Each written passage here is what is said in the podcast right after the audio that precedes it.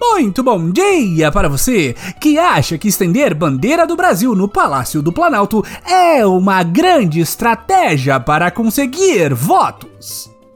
Muito boa tarde para você que sentou em cima de um suposto esquema de tráfico sexual de crianças e nada fez por quatro anos, mas que agora jura que irá resolver o problema no ano que vem. E muito boa noite para você que arranjou tanta confusão em Aparecida do Norte que fez até mesmo o bispo católico parecer de esquerda. Este é o Boletim do Globalismo Brasileiro, seu relatório semanal sobre a luta do nosso capitão contra as forças comunistas do Complexo do Alemão e do Amoedo. Toda semana a gente traz para você aquilo que nem o seu grupo de Zap Zap mostra. Então, não saia daí!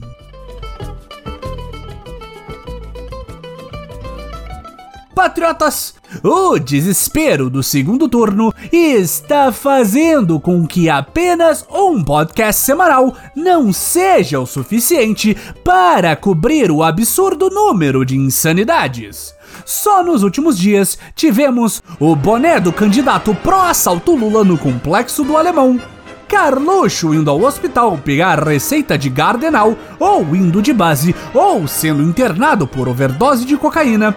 Operações da PF sendo armadas para prejudicar a oposição, o projeto de aumento da corte do STF já em curso no Senado, Damares alegando saber de esquema de tráfico sexual de crianças e nada fazendo, comícios flopados, pesquisas desesperadoras e muito mais.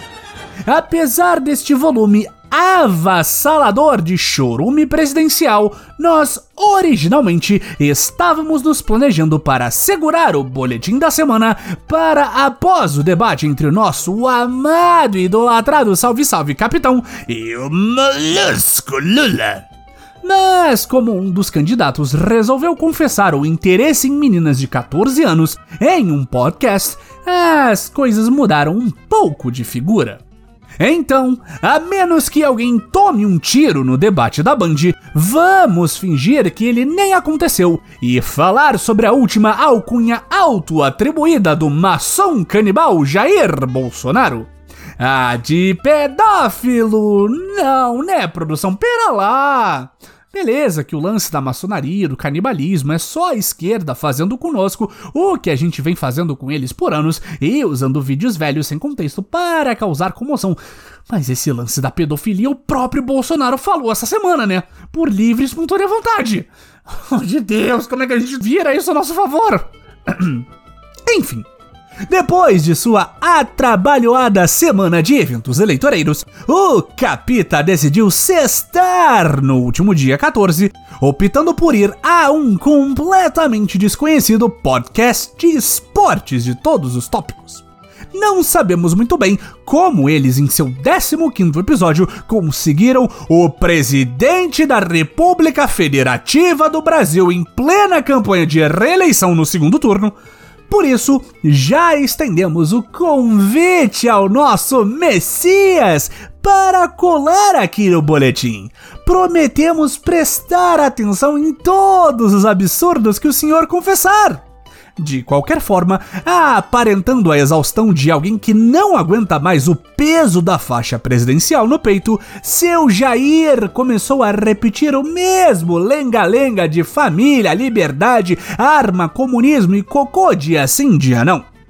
Enquanto falava os grandes sucessos olhando para o nada, nosso sensato presida decidiu que ali, durante a bilionésima vez em que falava sobre os perigos de um ex-militar que sucateou a Suprema Corte e transformou a Venezuela no que conhecemos hoje em dia e que é exatamente o que pretende Bolsonaro no segundo mandato, o capitão achou que era o momento adequado de compartilhar uma anedota de um de seus passeios de motoca. Segundo o próprio presidente da República, eu estava em Brasília, na comunidade de São Sebastião, se eu não me engano, em um sábado de moto. Parei a moto em uma esquina, tirei o capacete e olhei umas menininhas três, quatro, bonitas, de 14, 15 anos, arrumadinhas, num sábado, em uma comunidade e vi que eram meio parecidas. Pintou um clima, voltei. Posso entrar na sua casa? Entrei. Tinha umas 15, 20 meninas, sábado de manhã, se arrumando, todas venezuelanas. E eu pergunto: meninas bonitinhas de 14, 15 anos se arrumando no sábado para quê? Ganhar a vida. O que seria apenas uma participação irrelevante de alguém que nunca deveria ter sido eleito sequer síndico de prédio, imediatamente explodiu em acusações falsas e completamente irrelevantes de que Bolsonaro sentiu um clima com meninas de 14 anos e entrou na casa delas, sabendo que, segundo sua visão além do alcance, seriam trabalhadoras sexuais menor de idade. Ele foi lá dentro por livre e espontânea vontade. Ô, oh, produção! Ô, oh, produção! O boletim do globalismo brasileiro volta em instantes. Precisamos arranjar uma forma de defender um presidente pedófilo que se diz bastião da família tradicional brasileira.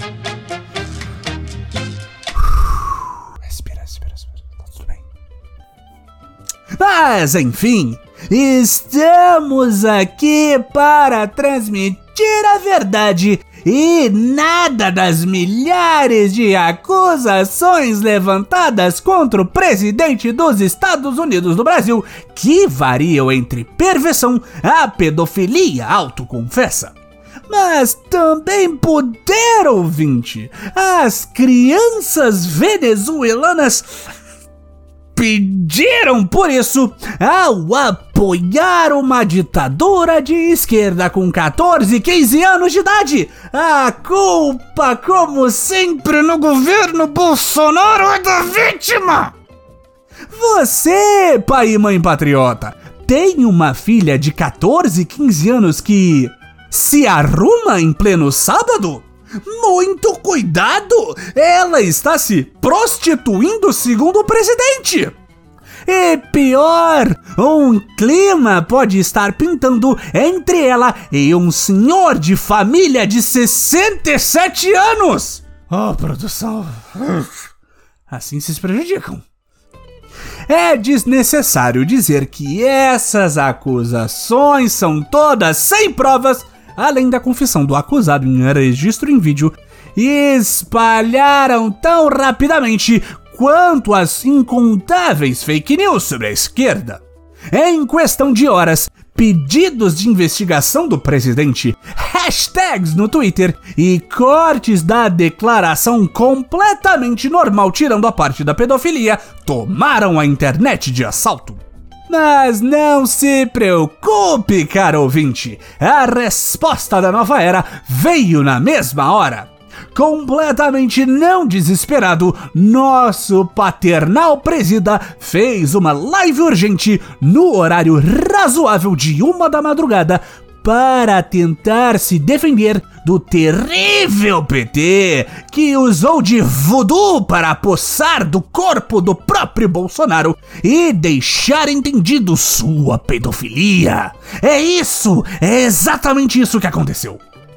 Pelo menos essa seria uma defesa melhor do que o que de fato foi dito. Durante a tal live de 10 minutos, o presidente deixou claro que o episódio aconteceu durante a pandemia, que ele definitivamente não estava interessado em programas com menores de idade venezuelanas e que tudo o que ele fez foi uma live para apontar que não queria que as menininhas do Brasil se sujeitassem à prostituição infantil por conta de um governo de esquerda. Muito bem, presida! Só faltou explicar o que diabos o senhor quis dizer com pintou um clima ao olhar para uma criança na rua e quais as ações do presidente da República em meio a um suposto prostíbulo infantil foram tomadas após o senhor identificar este horrível cenário. Porque, afinal de contas, o que é que o presidente do Brasil pode fazer para salvar crianças de 12 a 15 anos de idade do tráfico sexual, não é mesmo? A única coisa que ele poderia fazer é gravar uma live e não cometer o crime de pedofilia, mas deixar o ponto aberto para que os outros clientes do local continuassem a fazer o mesmo. Não pode sabotar o pequeno empreendedor de pequenas durante a pandemia. E para melhorar tudo, durante a transmissão desta maravilhosa defesa presidencial, o aliado do presidente e notório pedófilo e produtor de vídeos sexuais com adolescentes Gabriel Monteiro apareceu para dar seu apoio a mais essa nova empreitada do capitão de promoter de prostíbulo infantil. Que excelente momento para sua base de apoio aparecer para o resgate! Mas se a defesa caótica ao vivo na madruga com o apoio de outro pedófilo não te convenceu da idoneidade e lisura de Bolsonaro, não se preocupe! O secto bolsonarista foi mais além e começou a circular furiosamente pela internet anúncios com os dizeres Bolsonaro não é pedófilo porque é assim que se desassocia a sua imagem de um crime na internet, repetindo incessantemente o nome do acusado e do crime, até que uma coisa não se separe jamais da outra. Pra que falar que o suposto prostíbulo da história era, na realidade, um centro de apoio a imigrantes venezuelanos em situação de risco durante a pandemia? Se a realidade te faz ainda mais suspeito por sentir um clima entre você e uma criança qualquer? Acredite nos seus sonhos, direitista! Deixe Bolsonaro sozinho em podcasts aleatórios por aí. A oposição agradece!